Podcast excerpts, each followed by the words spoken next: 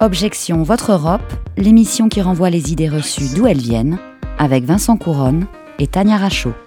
Chaque semaine, on vous propose d'analyser et de déconstruire les préjugés et les idées reçues sur l'Europe, avec la participation de Tania Rachaud, comme chaque semaine. Bonjour Tania. Bonjour Vincent et bonjour à tous. Cette émission est réalisée par Léobardo euh, Arango et coordonnée par Camille Bloomberg. L'émission est préparée avec l'aide de Flavie César, de Myriam Clémenceau et d'Arthur Mainbourg. Vous pouvez retrouver cet épisode et tous les autres sur le site internet des surligneurs, celui d'Amicus, et sur toutes les plateformes de podcast. L'Europe, l'Europe, l'Europe. Après dix ans de négociations, l'Union européenne a finalement adopté le premier cadre législatif établissant des exigences communes. C'est ce que l'on appelle l'acte européen sur l'accessibilité. Les associations de défense des droits des personnes handicapées voient dans l'adoption de cet acte européen une avancée historique. Pour autant, c'est un processus long et les personnes porteuses de handicap que nous avons rencontrées en Pologne, Allemagne et Belgique nous ont dit qu'il reste encore beaucoup à faire pour leur garantir une accessibilité et des opportunités égalitaires. Oui, j'ai souhaité euh, réunir avec Nathalie Loiseau l'ensemble des ministres européens du handicap en France pour échanger sur les bonnes pratiques. Dès que je suis arrivée euh, au gouvernement, j'ai fait un tour des pays européens pour voir comment les autres pays d'Europe pouvaient approcher l'école inclusive, l'entreprise inclusive, la citoyenneté des personnes en situation de handicap, ce qui m'a fait dire qu'il fallait que nous nous réunissions et que nous puissions parler de ce qui marchait, de ce qui pouvait entraîner justement une meilleure participation des citoyens handicapés. En qualité de député européen, je ne peux pas laisser dire ce qui a été dit sur la- le bien fondé du choix de l'Union européenne.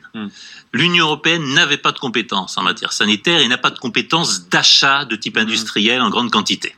Donc l'Union européenne, la Commission s'est approprié la capacité de commander les vaccins. Elle l'a fait sans compétences d'acheteur. Alors vous venez d'écouter dans l'ordre euh, Euronews, c'était en juin 2020. Ensuite Sophie Cluzel, qui est secrétaire d'État chargée des personnes handicapées. euh, sur Public Sénat, c'était en mars 2019. Et enfin, le député européen Rassemblement National Hervé Juvin, c'était sur CNews en avril 2021. Alors nous sommes à Amiens pour deux épisodes exceptionnels en public pour parler Europe et santé. Les hôpitaux au bord de la rupture, manque de coordination dans la gestion des frontières, un défi aussi qui est de vacciner toute l'Europe. Nous voyons aujourd'hui l'Europe hein, clairement différemment maintenant qu'elle a traversé une situation inédite. Vos messages sur cet épisode et euh, dans les débats seront compilés et remis aux députés européens et au gouvernement français dans le cadre de la conférence sur l'avenir de l'Europe qui se déroule jusqu'au printemps 2022 et qui doit accoucher de propositions de citoyens pour eh bien, l'avenir de l'Europe. Et le thème d'aujourd'hui, eh bien, c'est la santé. Et Tania, quel est le programme? Oui, et nous allons retrouver tout de suite euh, le professeur Jean-Paul Marcus, professeur de droit public à l'université de Paris-Saclay, qui va nous présenter son édito et qui est surtout, Jean-Paul Marcus, est bien directeur de la rédaction chez les surligneurs. Bien, en effet, oui, je- j'enseigne le droit de la santé depuis les années 1990, donc ça fait pas mal de temps, et j'ai pu apprécier l'évolution de ce droit, l'évolution de ce domaine au regard de, de l'Union européenne. Euh, à ses débuts, euh, l'Union européenne n'envisage le droit de la santé que négativement. C'est une union économique, et c'est tout. C'est un marché commun. Et donc, euh, ce marché commun, les traités n'envisagent la santé qu'à travers des clauses d'exclusion du droit européen, qu'on appelait à l'époque communautaire, au même titre qu'était exclu le droit européen pour des raisons d'ordre public, eh bien le droit européen était exclu pour des raisons de, santé. Donc la santé restait une compétence réservée aux États et exclue du droit de l'Union européenne. Les choses ont changé à partir de la crise de la vache folle. Euh, L'embargo sur le bœuf britannique a fait prendre conscience qu'il fallait des outils européens pour lutter contre la propagation des maladies, euh, propagation qui n'a pas de frontières par définition et qui au contraire justement profitait de l'ouverture liée des- de l'ouverture des frontières liées au marché commun. Et donc, c'est euh, sur ce terrain que c'est peu à peu développé une politique de santé, une politique de santé animale d'abord, puis une politique de santé végétale, euh, car il ne faut pas oublier que la maladie de la vache folle euh, s'est révélée être transmissible à l'homme, et donc en protégeant la santé animale, en protégeant la santé végétale, on protégeait aussi la santé humaine. Et donc dans ces deux domaines désormais, santé humaine, euh, santé et santé végétale, l'Union européenne détient des compétences, elle pose des standards, notamment sur l'utilisation des produits des pesticides et surtout sur les médicaments vétérinaires. Eh bien, L'Union européenne euh, protège également la santé à travers sa compétence en matière environnementale, une compétence qui est reconnue depuis très longtemps et qui indirectement sert la santé. De la même façon, à travers les différents programmes de stimulation de la recherche à travers l'Union européenne, eh bien, euh, elle participe à l'amélioration de la santé. Et puis enfin, on peut mentionner, comme on l'a entendu dans vos, dans vos sons, euh, les normes euh, européennes, par exemple en matière d'accessibilité des édifices pour les personnes en situation de handicap. Et puis ensuite, les traités ont été modifiés dans les années 1990. L'article 6 du traité sur le fonctionnement de l'Union européenne qui donne compétence à l'Union pour appuyer, comme c'est écrit, hein, pour appuyer les actions euh, des États membres en matière de protection et d'amélioration de la santé humaine. Et puis a été ajouté tout un titre euh, au sein des traités sur euh, créant une compétence de l'Union européenne en matière sanitaire et surtout, à vrai dire, euh, en matière d'autorisation des médicaments. Donc si, on en tire un, bilan, en fait, bon, il n'existe toujours pas de, de, politique européenne de la santé au sens juridique du terme, au sens européen du terme. Et d'ailleurs, il n'est pas certain que ce soit très opportun de créer une telle politique, compte tenu d'abord de la très grande différence qui existe entre les différents systèmes de santé au sein de, de l'Europe. Et puis en plus, il n'est pas certain que ça se traduirait par euh, une, meilleure, euh, euh, une meilleure santé, un, meilleur, des, des, meilleurs soins. Reste que l'Union européenne agit également à travers sa politique de cohésion qui lui permet de subventionner différents projets qui peuvent avoir trait à l'amélioration de la santé. Et avec le Covid, cette politique s'est accentuée. Donc il existe bien une action européenne, s'il n'y a pas de politique européenne, il y a bien une action européenne allant dans le sens de la protection de la santé, à tel point que désormais, euh, certains ouvrages juridiques lui sont consacrés, euh, consacrés au droit européen de la santé. Donc, euh, dans ce domaine comme d'autres, l'Union européenne s'est révélée très utile et efficace. Merci Jean-Paul Marcus pour, cette, pour ce témoignage hein, en tant que spécialiste du droit de la santé. Euh, que vous enseignez donc depuis plusieurs années. Et c'est vrai, comme vous le dites, que la politique de santé relève en réalité, à quelques exceptions près que vous avez citées, des États membres. Hein. Euh, notamment, euh, on peut dire que depuis les débuts de la construction européenne, la politique sociale et puis aussi donc la politique sanitaire hein, n'est pas soumise notamment aux, aux, règles de concurrence, notamment dans tout un tas de domaines. Mais donc du coup, chaque État est libre de financer hein, par l'argent public comme il l'entend. Et puis, il y a aussi l'organisation du service public hospitalier, pour lequel l'Union européenne n'a qu'une très faible compétence et qu'elle n'a pour le moment pas beaucoup exercé. On a notamment la question des transferts de patients. On a eu, euh, pendant euh, la crise sanitaire, des transferts de patients de la France vers l'Allemagne, vers le Luxembourg notamment. Et ce n'est pas l'Union européenne qui les a organisés, ces transferts de patients, justement parce qu'elle n'a pas les outils pour. Elle ne pouvait pas contraindre les États, notamment, à faire ces transferts. En revanche, de tels transferts n'aurait pas été possible, en tout cas pas aussi simple, euh, avec un, État non membre de l'Union européenne. Il n'y a pas eu vraiment, il n'y a pas eu de transfert, par exemple, vers le Royaume-Uni, peut-être aussi parce que c'était plus compliqué, euh, à l'extérieur du continent. Mais pourquoi est-ce que c'était simple? Tout simplement parce qu'il n'y avait pas de contrôle aux frontières, parce qu'il y a aussi une directive européenne sur le remboursement des soins transfrontaliers hein, qui date de 2011 et qui a permis d'harmoniser la façon dont on va payer les soins et rembourser le patient qui se fait soigner dans un autre État membre. Donc l'Union européenne n'a pas directement agi sur ce sujet. Mais alors, précisons que quelque part, elle aurait pu agir parce que en 2007, au moment de la rédaction du traité de Lisbonne, eh bien, il était question justement de donner à l'Union européenne le pouvoir d'harmoniser les législations des États pour mieux lutter contre les pandémie, euh, avec la question du transfert de patients, les protocoles sanitaires, comme euh, les fermetures de commerce aussi. Euh, mais, mais le Danemark s'est opposé à cette possibilité, qui n'a donc pas été retenue dans le traité de Lisbonne. on a senti que le Danemark était au rendez-vous de l'histoire à ce moment-là. du coup, bah, les traités, le traité en tout cas sur le fonctionnement de l'Union européenne, interdit à l'Union toute harmonisation des législations nationales pour lutter contre les menaces transfrontalières à la santé. La protection de la santé publique reste donc essentiellement du ressort des États, quand bien même l'UE a une compétence pour protéger la santé publique, hein, mais qui est une compétence très encadrée, et elle a très peu utilisée à ce jour, essentiellement du fait de l'opposition des États. Et alors dans le questionnaire qu'on avait envoyé avant euh, l'événement, eh euh, une des réponses que nous avons relevées d'un auditeur, c'est le constat en lien avec l'Europe du manque de financement des hôpitaux. Ce n'est pas nouveau comme problème, hein, même s'il a été particulièrement visible, euh, Tania, lors de la crise sanitaire où le système hospitalier a été euh, clairement au bord de la rupture, et il est encore d'ailleurs un peu aujourd'hui, hein, puisque de nombreux soignants décident de quitter la fonction publique hospitalière face au manque de moyens. Ça ressemble un peu à l'université, ça aussi. En avril 2020, le journal L'Humanité titrait entre 2011 et 2018, la Commission européenne a demandé 63 fois aux États de réduire leurs dépenses de santé.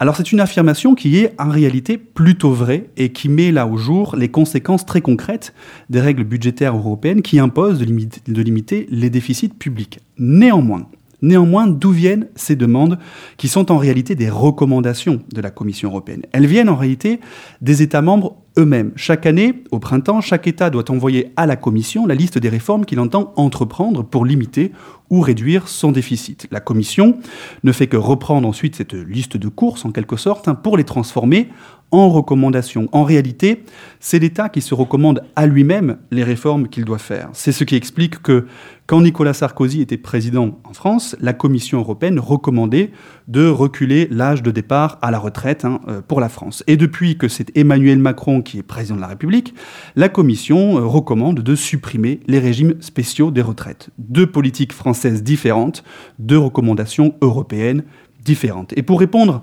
à euh, un auditeur notamment qui nous avait posé la question, l'Union européenne peut financer les hôpitaux. Elle le fait par endroit et par moment. Par exemple, l'Union européenne a financé les transferts de patients d'un État membre à l'autre à hauteur de 220 millions d'euros. Et puis, il faut aussi dire que ces derniers, mois, donc euh, avec la décision euh, prise par l'Union européenne, donc les États membres euh, au sein de l'Union européenne, de, de, lancer un grand plan de relance, un grand plan d'emprunt, donc à 750 milliards d'euros pour aider les États pour faire face aux, conséquences de la crise, eh bien, certaines orientations de l'Union européenne pour, pour, pour dépenser cet argent-là va dans le sens en fait du, du financement de la santé, notamment outre les questions environnementales ou numériques et notamment dans le plan France Relance, le plan français de relance, qui est financé à 40% par l'Union européenne, 6 milliards d'investissements iront pour les hôpitaux euh, publics. Mais trêve de chiffres, c'est le moment de la pause musicale.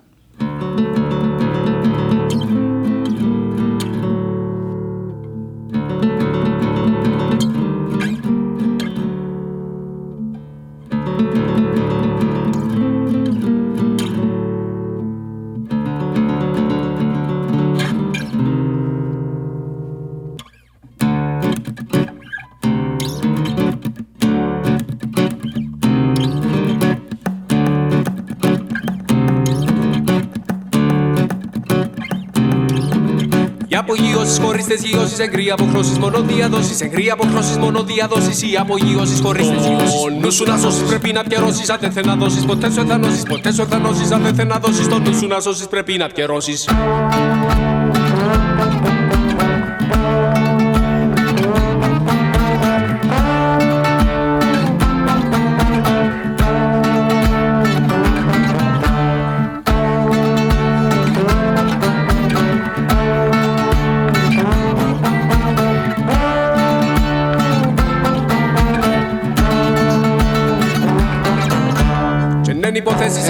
Σε προποθέσει. Στην τρύπα με παίζει μες στούντε ανέσει. Στην τρύπα με παίζει μες στούντε ανέσει. Σε νέε υποθέσει σε προποθέσει. Συνάρτου και ψάκτου χαλάστου και σα του σουξούλα πειρακτού. Αγκάθιν του κακτού, αγκάθιν του κακτού σουξούλα πειρακτού. Συνάρτου και ψάκτου χαλάστου και σα του.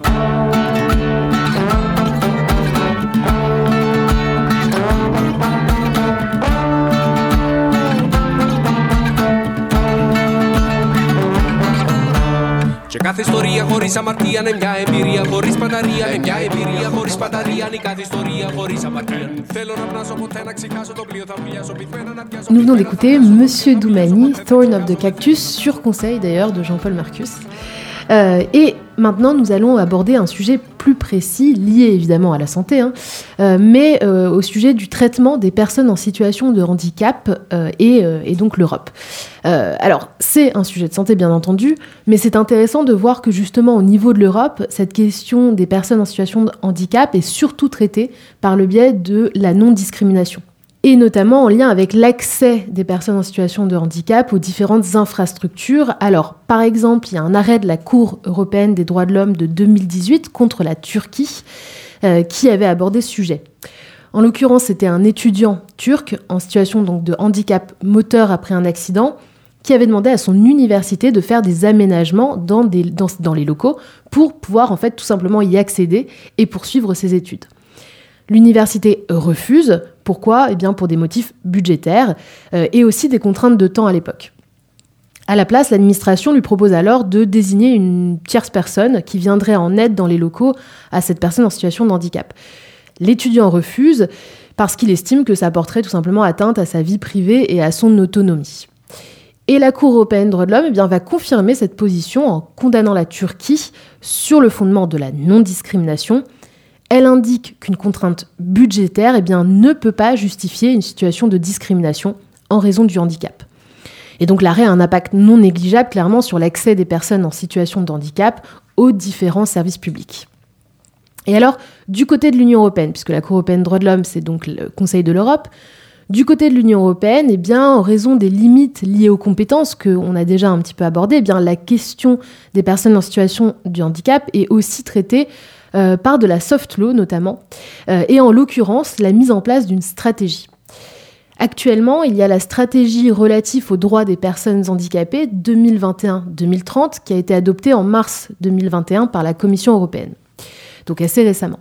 La stratégie fixe des priorités sur le sujet comme l'accessibilité à nouveau pour les personnes en situation de handicap qui doivent être en mesure de circuler de séjourner librement, mais aussi de participer au processus démocratique.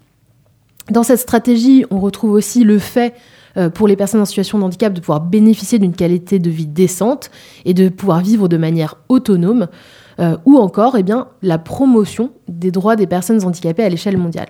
Et donc c'est intéressant aussi de relever que cette stratégie eh souligne la nécessité de prendre en compte les difficultés liées à l'intersectionnalité, c'est-à-dire de lutter contre les risques de désavantages cumulés euh, auxquels peuvent être confrontés des femmes, des enfants, des personnes âgées ou encore des réfugiés qui seraient aussi en situation de handicap. L'Europe, l'Europe, l'Europe Parmi une autre question qui a été posée euh, pour euh, l'enregistrement ce soir, eh bien, il y a le problème de la démocratisation de l'accès aux soins et de la lutte contre les inégalités sociales et territoriales hein, sur cet accès aux soins. Alors c'est très intéressant comme question qui nous a été posée, mais on hésitait évidemment à, à l'aborder parce que c'est pas vraiment un sujet européen.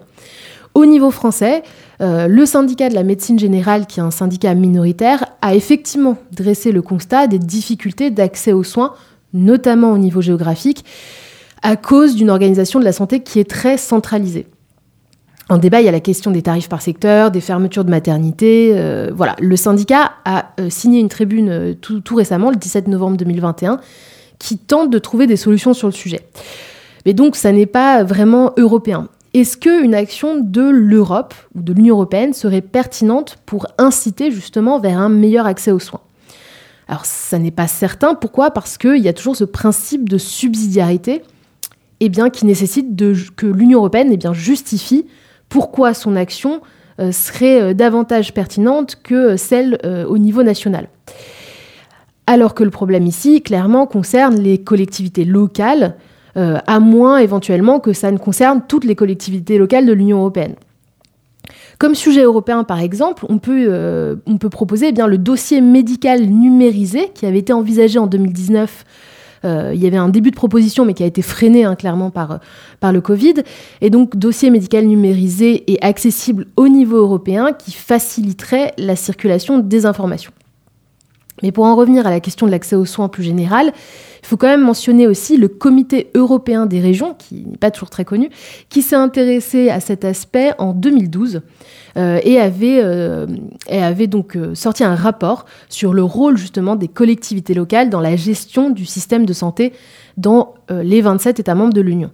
Et une des premières choses que l'on apprend dans ce rapport, eh c'est que l'organisation du système de santé est un reflet des choix constitutionnels du pays plus le pays est décentralisé, voire même fédéral, plus les collectivités locales eh ont un rôle à jouer. L'autre point que soulève le rapport, c'est euh, le vieillissement démographique qui devrait avoir des conséquences sur les dépenses publiques de soins de santé et des soins de longue durée, et donc qui nécessite clairement d'être pris en compte. Mais là, à nouveau, il y a eu peut-être un frein avec le Covid, où on en parlera peut-être dans un prochain épisode. Merci de nous avoir écoutés. Objection Votre Europe, c'est terminé pour aujourd'hui. Rendez-vous au prochain épisode sur les ondes de radio, le site d'Amicus Radio, et des surligneurs. Toutes les références et les extraits sonores sont à retrouver sur la page de l'émission, sur le site d'Amicus Radio. Et pour l'actu, comme d'habitude, vous nous suivez sur les réseaux sociaux. À bientôt. L'Europe, l'Europe, l'Europe